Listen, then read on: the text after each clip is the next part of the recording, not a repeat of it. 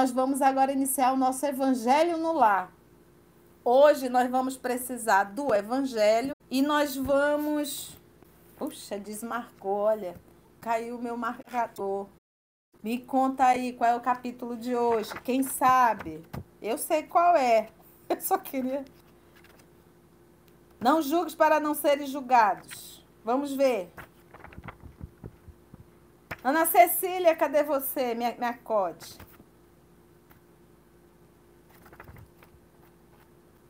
Deixa eu pegar lá na. Cadê? Olha, Carla Maria Venâncio, capítulo 10, item 11 a 13. É minha amiga doce. capítulo 10, vamos lá. Caiu meu marcador. Nós vamos então precisar do, do Evangelho e nós vamos pegar também essa passagem que vai ser citada. É, é o livro Contos e Apólogos. Mensagem extraída do livro Contos e Apólogos, intitulado A Lição do Discernimento. Quem tiver o livro aí em casa do Humberto, Contos e Apólogos, capítulo 14, tá? Eu tenho uns dois, porque eu tenho também essa coletânea aqui no Roteiro de Jesus, que foi organizado pelo Gerson Simões Moreira. Gerson Simões Monteiro, perdão. Em que tem vários, né, várias passagens de Jesus. Mas nós também temos aqui o livro, olha, Contos e Apólogos, tá?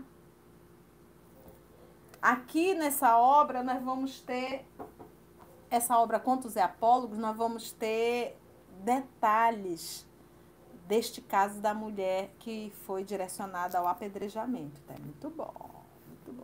São informações que nós não tínhamos. Então vamos iniciar fazendo a nossa prece. Sejam todos bem-vindos, quem está chegando. E pegue a sua água para que ela possa ser assim tratada pela espiritualidade amiga, que possa receber o magnetismo da espiritualidade amiga, a medicação necessária né, nessa modificação das moléculas, né, para que nós possamos receber exatamente o que precisamos. Então vamos orar, vamos juntos fazer a nossa a nossa prece. Então vamos lá.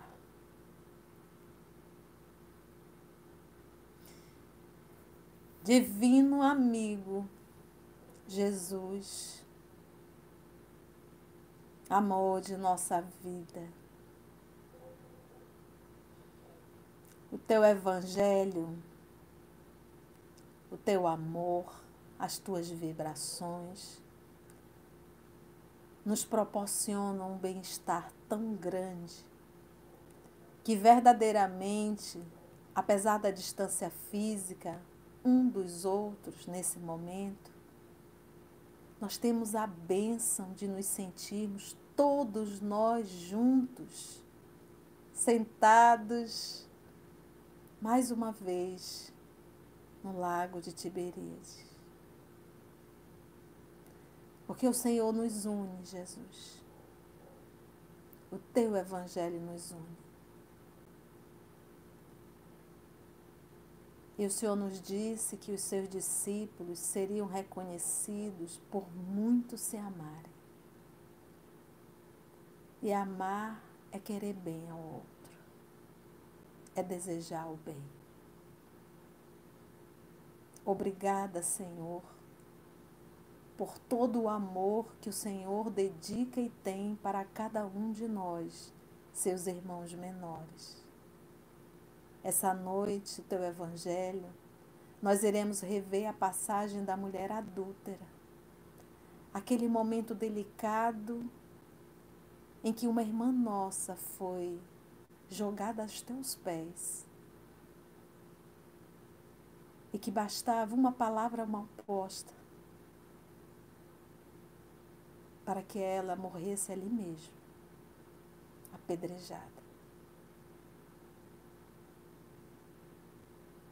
Que os bons espíritos que aqui estão possam nos ajudar na compreensão, nos inspirar, nos intuir, nos conduzir. E que o nosso coração, nosso sentimento, possa ser trabalhado, Senhor, essa noite, nas lições que iremos ouvir. Te pedimos a permissão para iniciarmos mais uma vez o nosso Evangelho no lar. Graça te damos, Senhor. Que assim seja.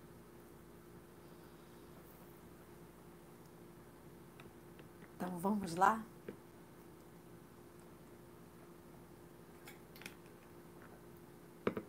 Olha, essa citação, o que, que o nosso professor Allan Kardec, Denis Arrivai, ele faz no Evangelho. Então, ele pega. O, o texto é, o, título é Não julgueis para não ser julgados. Aquele que estiver sem pecado, atire a primeira pedra. Então, ele pegou uma citação de Mateus, capítulo 7, versículo 1 e 2, e pegou também uma citação de João, capítulo 8, versículo 3 a 11, ok? É, vamos pegar a, o conceito da palavra julgar.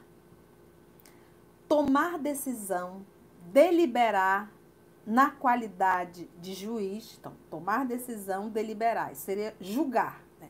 Ou, no caso, o árbitro formar um conceito, aqui vai mais para o nosso lado, formar um conceito, emitir um parecer, uma opinião sobre algo ou alguém. Então, isso seria o julgar, ok?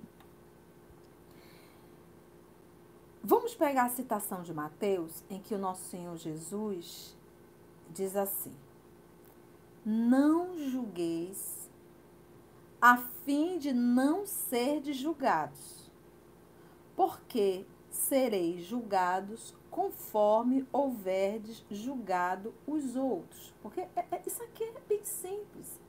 O que, que acontece? Se por um acaso eu julgo a atitude de alguém, isso quer dizer, subentende, que eu tenho conhecimento para fazer isso. Eu, eu me acho na condição e no direito de dizer e de julgar a atitude do outro. Então, se eu já sei, porque já estou julgando, obviamente a própria lei tem toda a liberdade de cobrar. Não é verdade? Porque eu estou julgando. Então, pode cobrar. Então, não julgueis a fim de não ser julgados, porque sereis julgados conforme houver julgado os outros. Empregar-se-á convosco a mesma medida de que vos tenhais servido para com os outros. Obviamente que nós sabemos que Deus não vai ficar, até porque a gente não pode mais, nós não podemos mais conceber um Deus de barba cajado, cabelos compridos brancos, barba branca, sentado no trono. Não dá mais para a gente humanizar Deus. Não tem mais essa concepção. Não dá, não cabe mais. E também não vamos imaginar Deus com cajado separando, tu serve, tu não serve, tu serve, tu não serve. O que, que é isso? Então, nós já temos a informação, nós espíritos, nós estudamos isso em um livro dos espíritos, aonde Onde está gravado a lei de Deus? Na consciência. Então, se eu me avoro a criticar e a julgar, essa mesma consciência vai também me julgar. Vai também me julgar. É a mesma coisa eu falar bem assim. Que coisa feia, fulano jogou o lixo no chão. E de repente eu, no momento descuidado, jogo também o lixo no chão. A primeira, a primeira imagem que vem na cabeça foi eu fazendo julgamento em relação ao outro. É automático, porque a lei está gravada na consciência. E meus irmãos, ela dói. Ela não nos deixa dormir. Há quem diga assim, Conceição, tem muita gente que não passou pela fila da consciência. Passou sim, porque Deus não deixaria nenhum filho sem. Se é humano, tem consciência. Obviamente, quanto mais evoluído o espírito, maior sua liberdade, maior sua responsabilidade. E quanto mais informação, quanto mais desenvolvimento intelectual, quanto mais desenvolvimento moral, mais nós nos cobramos, mais a consciência cobra. Então, o que, que nós podemos fazer? Que normalmente às vezes isso acontece, a gente se desassocia, a gente nega, a gente foge e a gente surta. Então, às vezes, para a gente conseguir dormir, tem que tomar medicação, tem que tomar muito remédio, muito uísque, às vezes entra pela droga, para fugir da própria consciência. E alguns enlouquecem. Estão aí de gravata, tudo bonitinho, saltinho alto, todo vestidinho, mas já não estão muito bem da cabeça. São capazes de realizar, são capazes de realizar atitudes horrendas para alcançar o seu propósito, o seu objetivo. É o que nós vamos chamar, já que estão no processo de psicopatia. Ok? Então, ele diz assim: Não julgueis a fim de não ser julgados, porque sereis julgados conforme houver de julgar os outros empregar-se-á convosco a mesma medida de que vos tenhais servido para com os outros.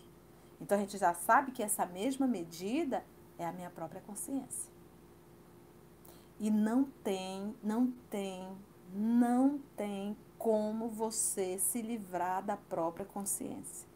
Não tem em absoluto como você deixar de ouvir a própria consciência e ela nos leva ao céu ou ela nos leva ao inferno. Ela nos leva ao céu quando nós temos paz de ter realizado tudo que Deus nos confiou. A paz do trabalho no bem, ela me leva no céu. Mas em compensação, quando eu desobedeço, a lei divina, ela mesma, a consciência, me leva ao inferno. Eu digo quando eu estudo as obras de André Luiz que eu sinto falta do inferno da Idade Média. Porque é muito pior o que a gente estuda nas obras de André. Pior que eu digo, o sofrimento. O sofrimento as dores, o arrependimento. Então,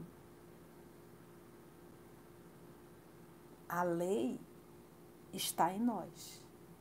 E se eu julgo, é porque eu já sei. Então, que eu possa aplicá-la a ela a mim. Vamos lá, mais um tiquinho. Agora ele pega a citação, a anotação de João, capítulo 8, versículo de 3 a 11. Então, então Kardec pega a citação do Novo Testamento e depois Kardec vem e comenta, ou ele chama os espíritos para comentar. Nessa aqui é ele mesmo que vai comentar. Mas aqui agora é o Evangelho. Então os escribas e os fariseus lhe trouxeram uma mulher que fora apanhada em adultério. Vamos lá ver como está no texto. Então os escribas e os fariseus lhe trouxeram uma mulher que fora apanhada em adultério. E pondo-a de pé no meio do povo, disseram a Jesus: Mestre, esta mulher acaba de ser surpreendida em adultério. Ora, foi surpreendida em adultério. Ela foi pega, como diz aqui Manaus, com a boca na botija. Segundo o texto. Foi surpreendida em adultério. Ora, Moisés, pela lei, nós sabemos que Moisés era um legislador. A gente quer conhecer as leis, vamos ler o livro Levítico, lá do Antigo Testamento. A gente vai ver as leis, as regras. Tá? Então ele diz: ora, Moisés, pela lei, ordena que se lapidem as adúlteras. As adúlteras.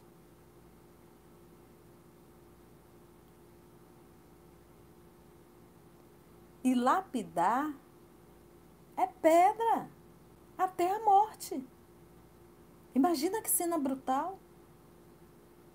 Olha a batata quente que foi colocada na mão do nosso Senhor Jesus. Trouxeram a mulher, jogaram a mulher aos pés de Jesus.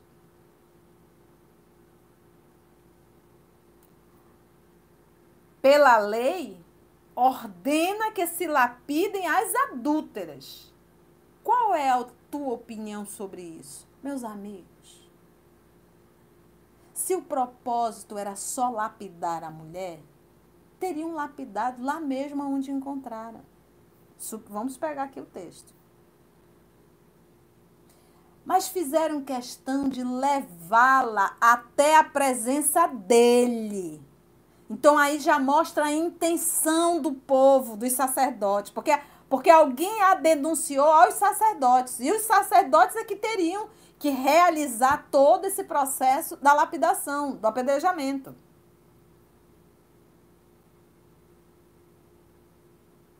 Mas não, o que, que eles fizeram? Jesus está ali, está ensinando. Vamos colocar essa batata quente nas mãos dele. Vamos ver como é que ele se sai. Porque os sacerdotes não gostavam de Jesus. Não gostavam por quê? Porque Jesus não colocava panos quentes. Raça de víboras. Sepulcro caiado por fora e cheio de podridão por dentro. Aí vai dizer, mas Conceição, Jesus não estava julgando? Não, a gente vai já entender quando a gente for ler os comentários de Kardec. Eu tenho uma irmã que é evangélica, ela é pastora. Ela diz assim: Mana, Deus me libertou, mas não me abestalhou. Eu acho muito engraçado. Deus me libertou, mas não me abestalhou. Nós temos que entender o que, que é o julgar para humilhar e para denegrir. E esse julgamento aqui que Jesus estava fazendo quando ele diz raça de víboras.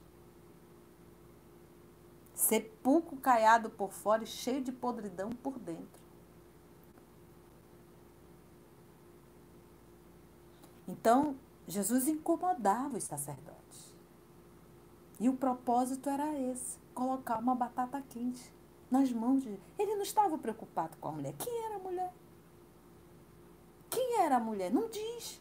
As pessoas confundem a mulher adulta com Madalena. Não tem nada a ver.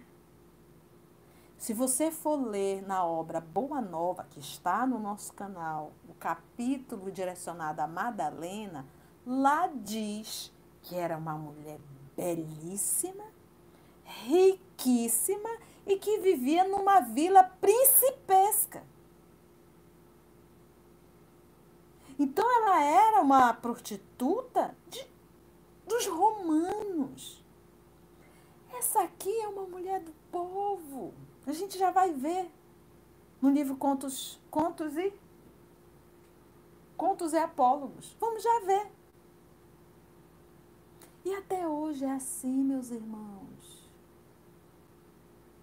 Quem é que vai preso? Desculpa, mas nós sabemos. Não mudou. Quem tem dinheiro, tem dinheiro. E naquela época era assim. Não mudou. Ainda não mudou. Mais ou menos. Mas a gente vê pessoas que tiveram atitudes absurdas que estão aí, soltos. Se nós fizermos um, um, um, um balanço, vou dizer assim, de quem está no presídio, a gente vai ver que a maioria são pobres. Tem gente que já até cumpriu a pena, mas não sai porque não tem um advogado. Mas vamos voltar para o texto. Então os sacerdotes queriam só colocar Jesus na parede. Porque Jesus não podia dizer para os judeus: Moisés está errado. Não se deve lapidar. Apesar de que Jesus dizia, a lei dizia, eu devo amar o meu amigo e odiar meu inimigo. E Jesus vinha dizer que nós devemos amar os inimigos. Então, olha, olha só como Jesus incomodava. Mestre, essa mulher, a mestre, ainda chama mestre. Esta mulher acaba de ser surpreendida em adultério. Ora, Moisés, pela lei, ordena que se lapidem as adúlteras. Qual é a tua opinião sobre isso? Então, a mulher ali foi só um, um motivo. Ninguém estava preocupado com a mulher. Jesus estava.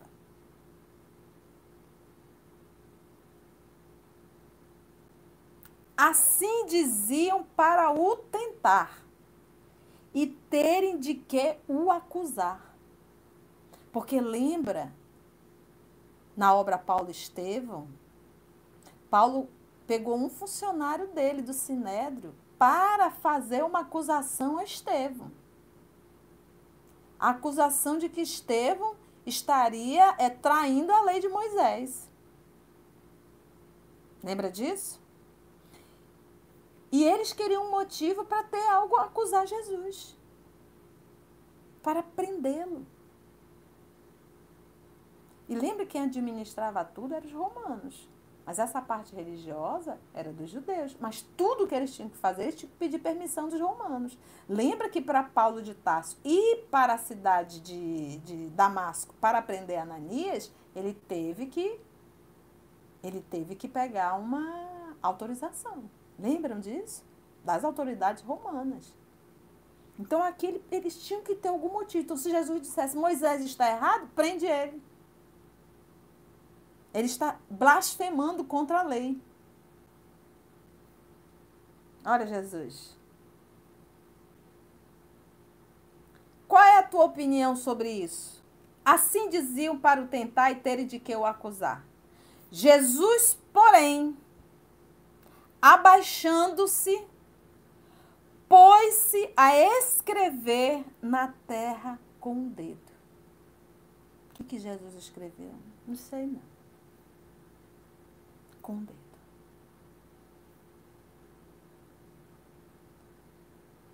Mas o mais interessante é que o Cristo, o tipo mais perfeito que Deus ofereceu à humanidade para servir de guia e modelo, parou, refletiu, pensou. Buscou talvez a inspiração do mais alto para poder responder. Nós temos tanta pressa para responder por pura vaidade e orgulho, mesmo que a gente responda errado. Mas a gente quer responder alguma coisa. Me chama a atenção de, poxa, o Cristo parou. Primeira coisa, para a parte psicológica, para acalmar os ânimos. Todo mundo teve, tá todo mundo ali esperando uma resposta. O silêncio dele. Ele rabisca alguma coisa, não responde. E a mulher lá, tadinha, pronta para ser morta. Assim diziam para o tentar e terem de que o acusar. Jesus, porém, abaixando-se, pôs-se a escrever na terra com o dedo. Como continuasse a interrogá-lo, ele se levantou e disse. O pessoal continuou. E aí? O que, que o senhor diz? Como continuasse a interrogá-lo, ele se levantou e disse: Imagina assim, Jesus se levantando. O olhar de Jesus. A nobreza. Nobreza moral que fez com que um senador se ajoelhasse involuntariamente. A presença do Cristo não é a presença física, apesar da sua beleza. É a sua presença moral, a sua vibração moral. Que não olhavam, baixavam os olhos.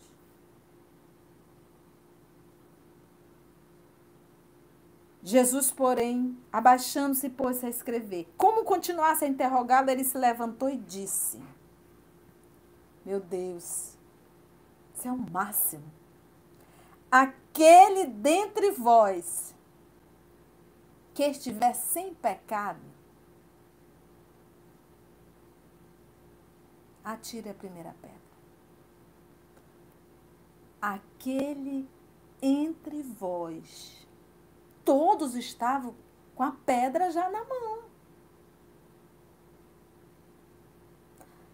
Aquele dentre vós que estiver sem pecado, atire a primeira pedra. Eles poderiam ter mentido e atirado a pedra, mas o magnetismo de Jesus não permitia. Todos na hora fizeram uma autoavaliação. Quem não tem pecado? Nós.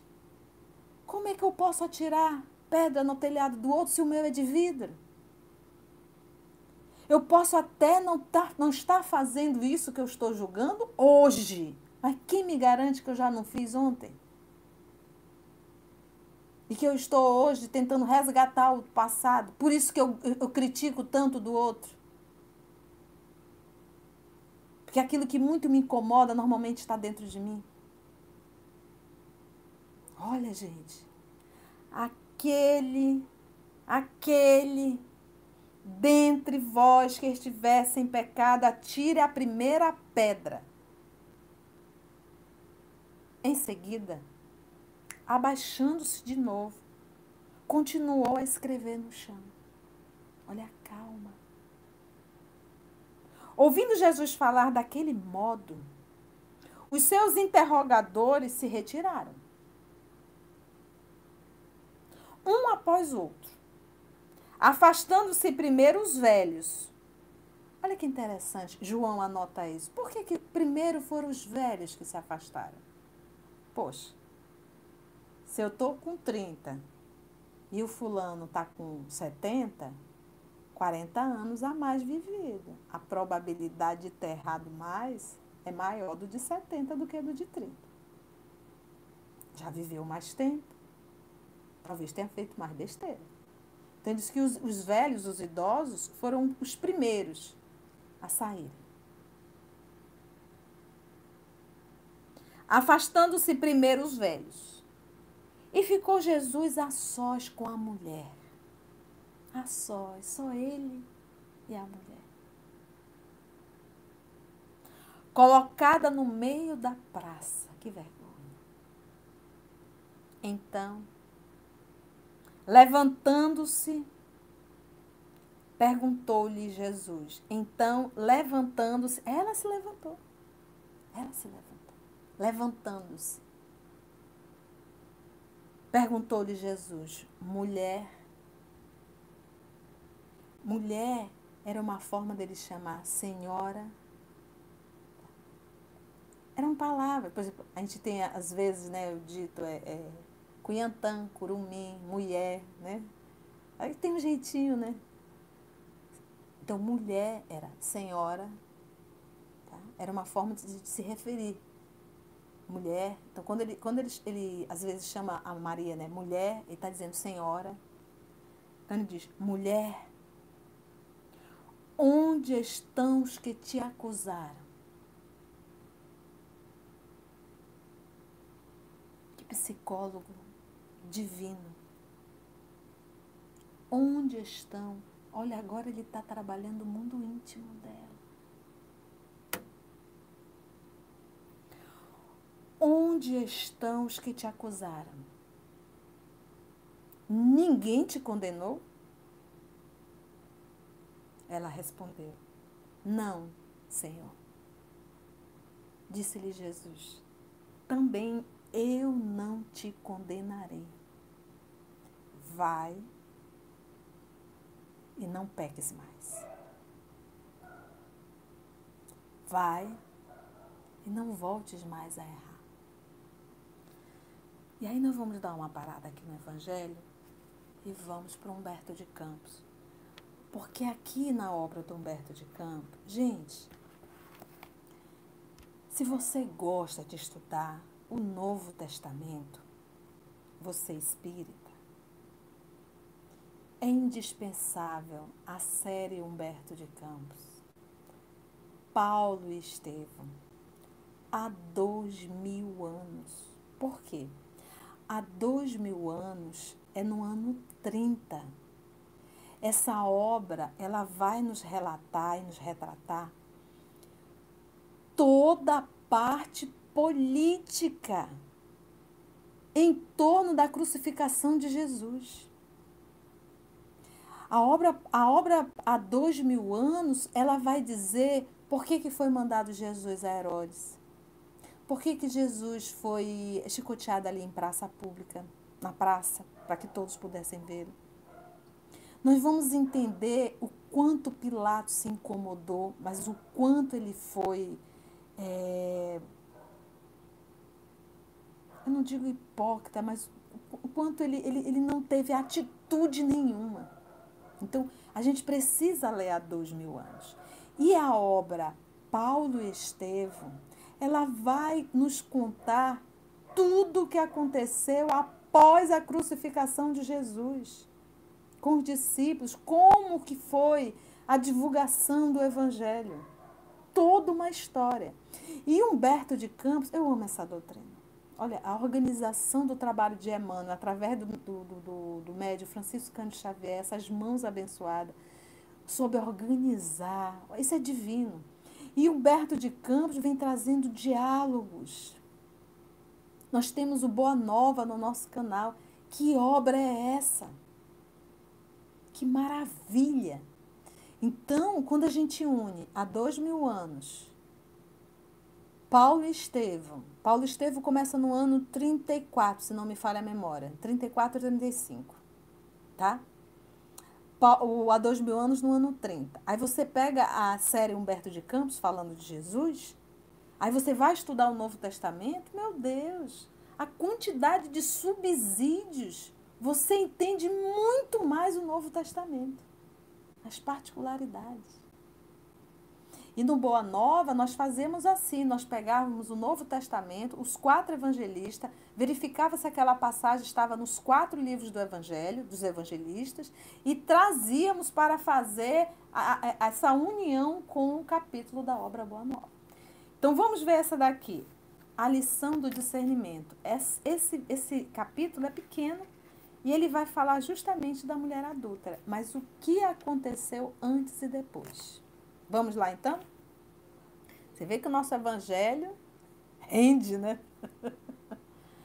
Mas é assim que eu sei estudar, gente. Eu, quando eu vou estudar, eu pego uma, duas, três obras e faço a ligação, né?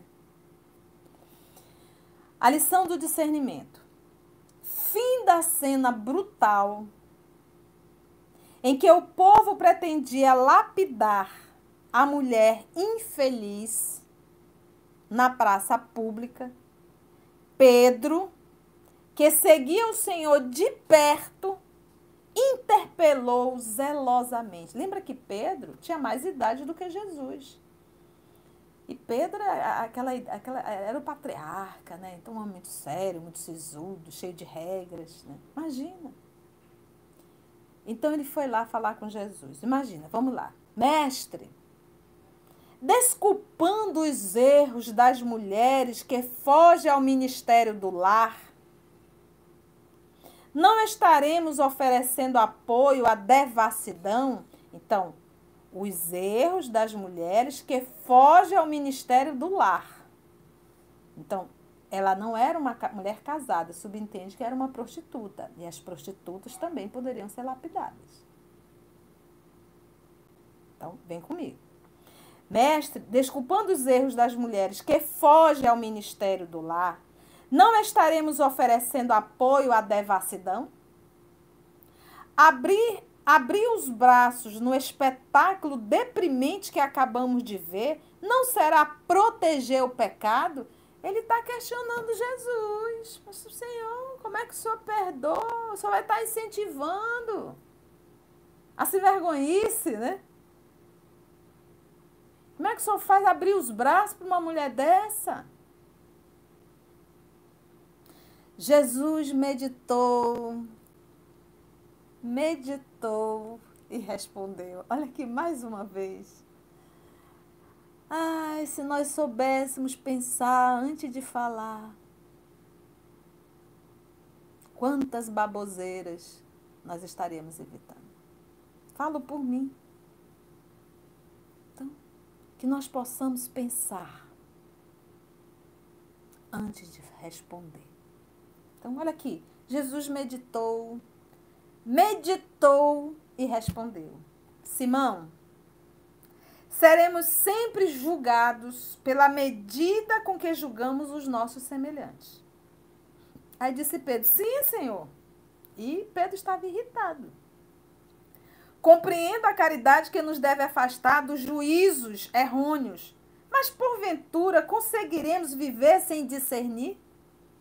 Uma pecadora trazida ao apedrejamento não perturbará a tranquilidade das famílias? Não representará um quadro de lama para as crianças e para os jovens? Não será uma excitação à prática do mal? Excitação à prática do mal. Ante as duras interrogações, o Messias observou sereno. Quem poderá examinar agora o acontecimento em toda a extensão dele?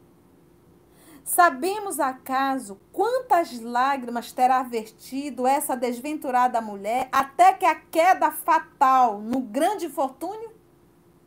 Até a queda fatal no grande infortúnio? Olha lá. Porque quando Jesus olha, ele olha, ele nos conhece profundamente dia que nós aprendermos a fazer isso, olhar para as pessoas e saber que aquela pessoa está com fome material, ou que aquela pessoa está com fome moral, ou que aquela pessoa está cansada, ou que aquela pessoa está angustiada, ou que aquela pessoa é maliciosa. Um dia a gente vai conseguir olhar e ver isso. E Jesus sabe fazer isso. Ele olhou para aquela. Quem terá dado a esse pobre coração feminino o primeiro impulso para o despenhadeiro? Quem a levou à prostituição? O primeiro impulso. E quem sabe, Pedro, essa desditosa irmã terá sido arrastada à loucura atendendo a desesperadoras necessidades. O discípulo, contudo, no propósito de exalçar a justiça, acrescentou: De qualquer modo, a corrigenda é inadiável e imperativo. Se ela nos merece compaixão e bondade, há então noutros setores o culpado ou os culpados que precisamos punir. Quem terá provocado a cena desagradável que assistimos? Geralmente, as mulheres desse naipe são reservadas e fogem à multidão, as prostitutas. Que motivos teriam trazido essa infeliz ao clamor da praça? Jesus sorriu, complacente, e tornou. Gente, vocês estão vendo o nível dos discípulos. Quando a gente estuda a obra Boa Nova, que a gente vai ver as características de cada discípulo, é como se Jesus tivesse escolhido cada humano com as suas fragilidades morais. Parece que cada discípulo representa um de nós em algum momento. E Pedro é aquele autoritário, rígido, firme, cheio de. e negou Jesus três vezes. Era Pedro. Hoje Pedro está bem melhor que nós. Nem Deus o livre. Ele aprendeu a lição. Nós não, ainda estamos aqui nos debatendo. Mas vamos lá. Jesus sorriu complacente e tornou. Quem sabe a pobrezinha andaria à procura de assistência? O pescador, olha Jesus, quem sabe a pobrezinha andaria à procura de assistência? Porque lembra, se ela realmente era uma prostituta, o texto está deixando bem claro que sim, as prostitutas, elas não andavam em meio à multidão porque elas poderiam ser presas e apedrejadas. As prostitutas pobres. Então eles a identificavam.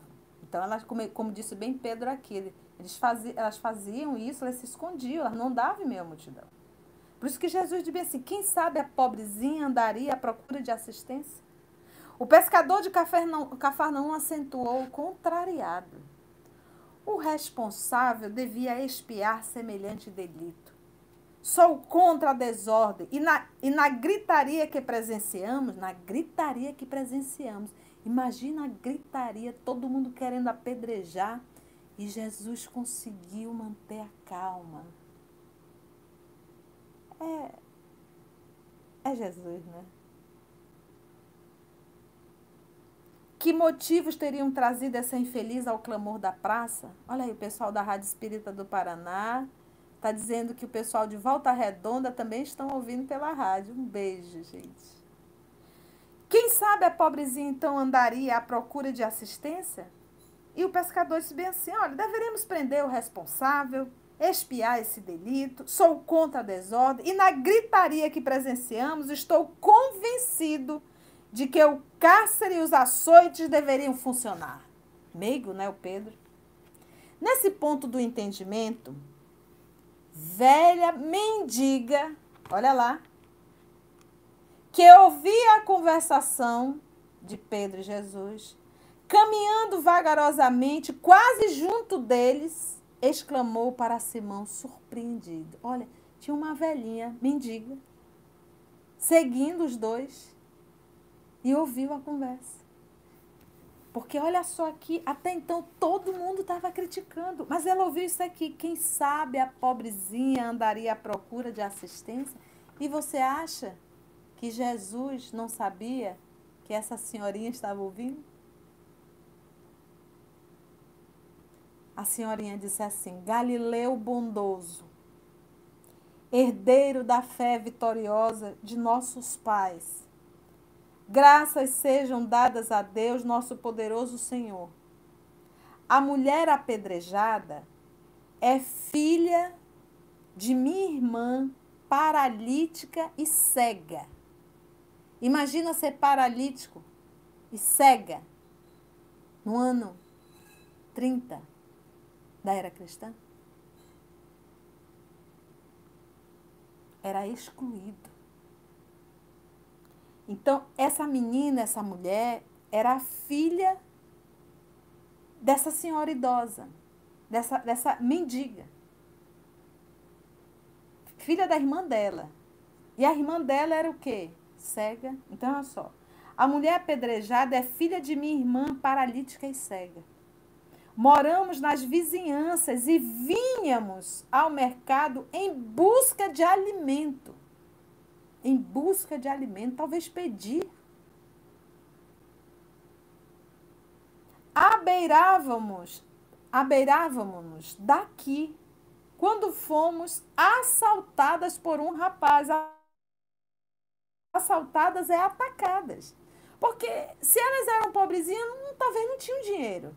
Então elas foram atacadas por um rapaz que, depois de repelido por ela, então esse rapaz atacou a sua sobrinha e iria abusá-la. E o que, que ela fez?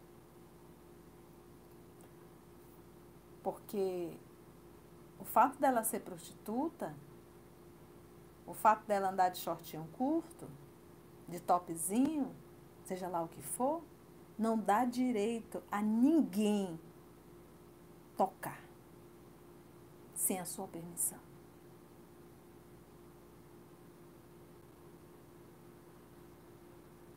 Abeirávamos daqui quando fomos atacadas por um rapaz que, depois de repelido por ela, em luta corpo a corpo, saiu a indicá-la ao povo para a lapidação.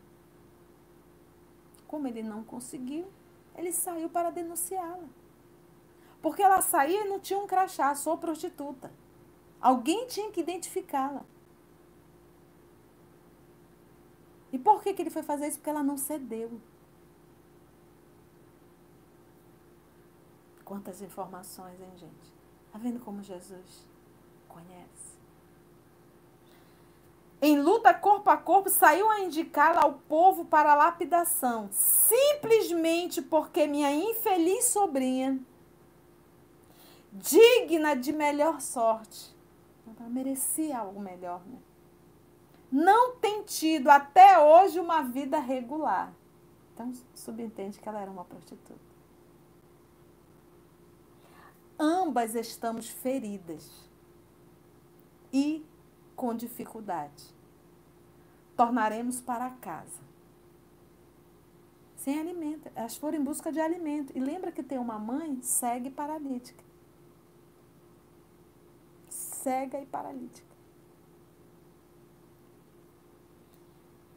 Ambas estamos feridas e com dificuldade. Tornaremos para casa.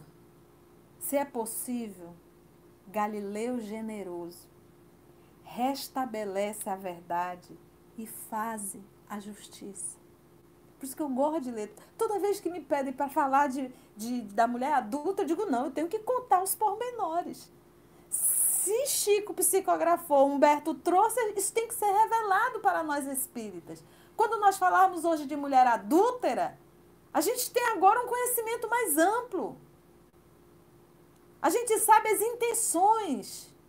Agora, quem foi esse cidadão? Vamos só finalizar. E aí vem Pedro. Pedro gritou diante do mestre. Pedro exaltado. E onde está o miserável? A velhinha disse: ali, ali. Informou a velhinha com o júbilo de uma criança reconduzida repentinamente à alegria. E apontou uma casa de peregrinos, para onde o apóstolo se dirigiu, acompanhado de Jesus, que o observara, observava sereno. Pedro teve um chilique e Jesus não ficou, ei Pedro, calma, o que, que é isso? Não. Jesus foi acompanhando serenamente. Oh, meu Deus, o que é um Cristo, né?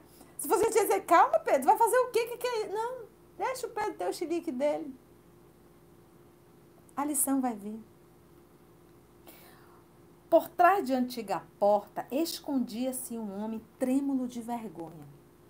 Pedro avançou de punhos fechados, mas a breve segundo estacou, parou, pálido e abatido. O Pedro. O autor da cena triste era Efraim, filho de Jafá, pupilo de sua sogra.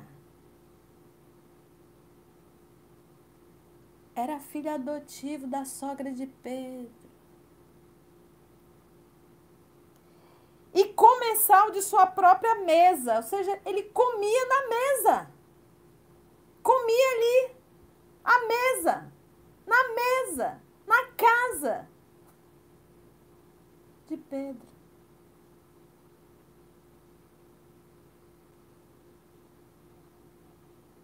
Seguir o Messias, o Messias com piedosa atitude. Seguir, seguir ao Messias com piedosa atitude. Jesus calado. Piedosa atitude. Mas Pedro bem reconhecer agora que o irmão adotivo de sua mulher guardava intenção diferente. Angustiado, em lágrimas de cólera e amargura, Simão adiantou-se para o Cristo, à maneira do menino necessitado de proteção, e gritou. Porque lembra, Pedro Estava por cima de tudo. Não, vamos lá, ele chegou lá, era um familiar seu. Porque não é assim que a gente faz? A gente julga muito bem quando é lá. Quando acontece com os nossos, a gente põe panos quentes. Mestre, mestre, que fazer? Jesus, porém, acolheu amorosamente nos braços. Jesus abraçou Pedro. Ô oh, menino besta, vem cá. Ai, Jesus.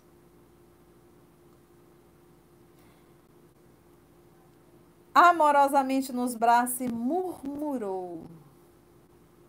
Pedro, não julguemos para não sermos julgados. Aprendamos, contudo, a discernir. A discernir. Então você não vai achar, não, eu não posso julgar ninguém e achar que todo mundo é bom. Aí eu pego a frase da minha irmã, Josi. Deus me libertou, mas não me abestalhou. Então, eu não tenho que estar tá colocando no outdoor os erros alheios, julgando e apontando. Mas eu não posso perder o bom senso de discernir para saber aonde eu estou pisando. Ok? Então, olha o que nós aprendemos sobre a mulher adúltera. Olha aí. E não vamos mais confundi-la com Madalena. Maria de Magdala. E aí, só para finalizar, me perdoe se eu passar cinco minutos, vem o comentário de Kardec. Atire-lhe a primeira pedra aquele que estiver sem pecado, disse Jesus. Esta sentença faz da indulgência, que é a disposição para perdoar, um dever, pois não há quem dela não necessite para si mesmo, diz Kardec. Ela nos ensina que nos, não devemos julgar os outros com mais severidade do que nos julgamos a nós mesmos, nem condenar nos outros aquilo de que nos absolvemos. Antes de censurarmos uma falta de alguém, vejamos se a mesma censura não nos pode ser feita. A censura que se faz à conduta alheia pode ter dois motivos: reprimir o mal ou desacreditar a pessoa cujos atos se criticam. Então, olha só, olha, olha como Kardec é. A censura que se faz à conduta alheia pode ter dois motivos. Primeira, reprimir o mal. A intenção é reprimir o mal. Ou a segunda, desacreditar a pessoa cujos atos se criticam. Denegrir a imagem do outro. Este último propósito, que é desacreditar a pessoa, este último propósito nunca encontra desculpa, porque no caso só há maledicência e maldade de quem critica.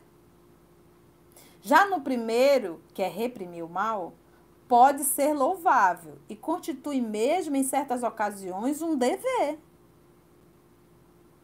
Então, olha aqui o discernimento, gente. Porque daí pode resultar um bem e porque, a não ser assim, jamais o mal seria reprimido na sociedade. Aliás, não compete ao homem auxiliar o progresso do seu semelhante? Não deve, pois, ser tomado em sentido absoluto este princípio. Não julguei se não quiser ser julgado. Porquanto a letra mata e o espírito vivifica. A gente sempre fala isso, né? A letra mata e o espírito vivifica. Quem falou? Quem falou? Quem disse? É a segunda carta de Paulo aos Coríntios, capítulo 3, versículo 6. Tá? Segunda carta. Então é Paulo, a letra mata e o espírito vivifica. Jesus não podia proibir que se censurasse o mal. Lembra que Jesus dizia: raça de víboras, sepulcro caiado por fora e cheio, podridão, cheio de podridão por dentro. Até quando estarei convosco? Quantas vezes Jesus? Quando Jesus olha para Pedro e diz: Afasta de mim, pois agora tu falas como um filho das trevas.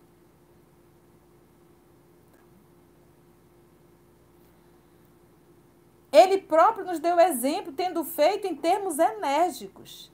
Quis, porém, dizer que a autoridade para censurar está na razão direta da autoridade moral daquele que censura. Tornar-se alguém culpado daquilo que condena nos outros é abdicar dessa autoridade. É privar-se do direito de repressão. A consciência íntima, além disso, nega respeito e submissão voluntária àquele que, investido de um poder qualquer, viola as leis e os princípios que está encarregado de aplicar. Aos olhos de Deus, a única autoridade legítima é a que se apoia no exemplo que dá do bem. É o que, igualmente, ressalta das palavras de Jesus. Aquele Vou aqui pegar o texto. Aquele dentre vós que estiver sem pecado, atire a primeira pedra. Ou seja, se não tem moral, porque o nosso telhado é de vidro, não vamos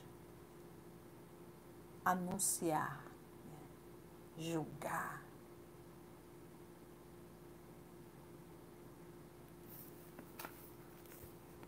E assim nós finalizamos mais um Evangelho no Lar, com muitas reflexões. E vocês percebem, amados irmãos, quanto de informações nós temos nas obras espíritas. Então nós vamos fazer a nossa prece de encerramento, mandando assim um grande abraço a todos os amigos que estão na Rádio Espírita do Paraná, todos vocês que estão aí coladinhos, ouvindo o Evangelho, estudando. Nesse momento somos um só? Somos um. E sempre lembrando do nosso Senhor Jesus quando nos diz que aonde estiver uma, duas ou mais pessoas reunidas em nome dele, ele estaria presente. Então eu não tenho absolutamente nenhuma dúvida da presença do nosso Senhor Jesus. Nós precisamos criar intimidade com Cristo. Intimidade. E para ter intimidade, a gente precisa conviver. E para a gente conviver com Cristo, nós temos que mergulhar nas lições do Evangelho. Para a gente começar a ter intimidade. Poder falar. Às vezes eu estou ouvindo a obra Boa Nova e eu digo, e o menino João? O menino João, imagina eu falar de João, o menino João. esses meninos, eu digo, esses meninos. Mas é essa intimidade que a gente vai adquirindo quando a gente começa a estudar o Evangelho, a ter intimidade de conhecer um pouco de Bartolomeu, um pouco de Pedro, um pouco de, de, de João Evangelista, Paulo, Lucas. Nossa, quanta gente! Entender a fragilidade de, de Judas, o medo de Pedro, a docilidade de João, a fé de Maria.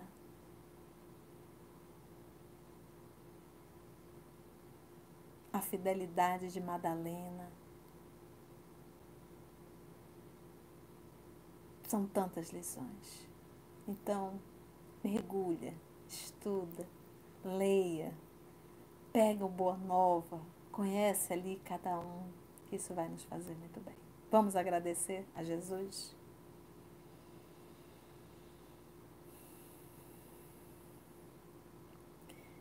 Obrigada, amor de nossa vida, amor de nossa vida,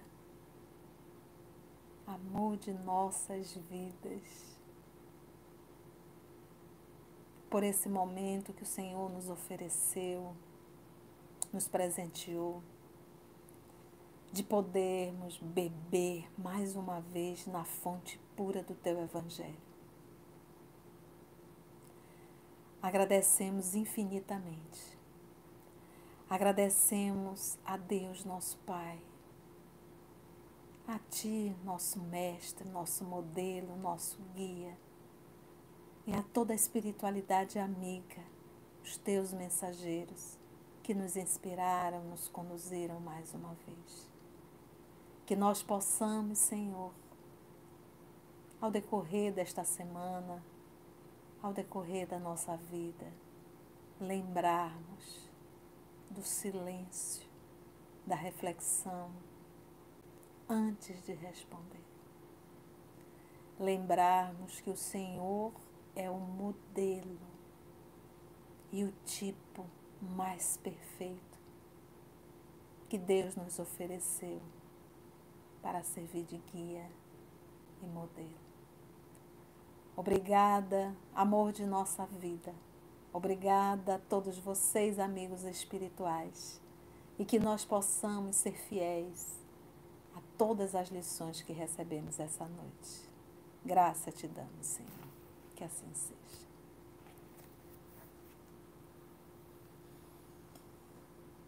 Acabou. Já tô com saudade. Gente, um beijo enorme para vocês. Vamos ficar rapidamente para os abraços. Um abraço, tanta gente linda. Simone de Lima. Ah, deixa eu ver quem eu não tinha falado. Mir, Mirília, Mirília, boa noite. Simone, Ana Lúcia, Odila, Neide, Lídia, Rosimeira, Ana Lúcia. Foi bom, gente, o nosso evangelho? Não esqueçam de beber a água, viu? Alex está por aí, Sandra, Rosimeire, Lenita. Que bom, que bom, que coisa linda. Guilherme, uma semana abençoada. Obrigada, Guilherme. Um beijo enorme para todos vocês. Boa noite, Rosimeire Ramalho e equipe. Francimar, foi ótimo. Ieda, assim seja. Um beijo grande, meus amigos. Que Jesus nos abençoe. Alex, professor, um beijo grande, professor. Para o senhor e para a Flor. Boa noite, Kátia. Boa noite, meu filho Maurício. Um beijo. Kátia, tudo de bom aí na sua terra. Ana Lúcia Sarquis, Mara, Mara Chagas. A Flor de Cadaleia, boa noite. Essa passagem marcou. Vocês sabiam, gente, de, desses detalhes? Hildenberg, um beijo, um beijo para você, dona Gioconda. Maria de Fátima, Jaqueline. Olha, o, Rádio Espírita vai levar o há dois mil anos para o ar. Ai, que legal! Naná, Carminha, Ana Lúcia, Manuel, Maria Rosa Almeida. Beijo, Rosinha. Cleone, Conceição Magalhães.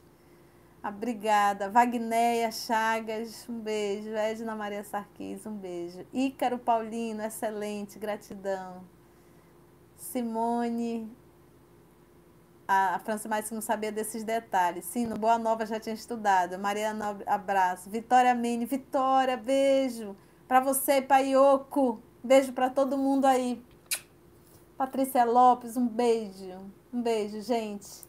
E assim nós finalizamos, com a graça de Deus, mais um Evangelho no Lar. Agradecemos muito a espiritualidade amiga.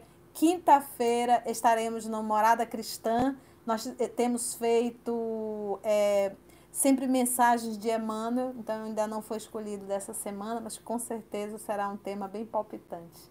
E próximo domingo, nosso Evangelho no mesmo horário. Não esqueçam de tirar foto de você estudando no EOS e mandar para o nosso, o nosso e-mail eos.manaus@gmail.com, tá bom? Que nós vamos fazer um grande vídeo e vamos apresentar no dia 13 de dezembro, tá? Então, se possível, até finalzinho desse mês nós vamos estar recolhendo. Um beijo. Tchau, gente. Até quinta no Morada Cristã e domingo novamente aqui. Beijo, beijo. Tchau, tchau.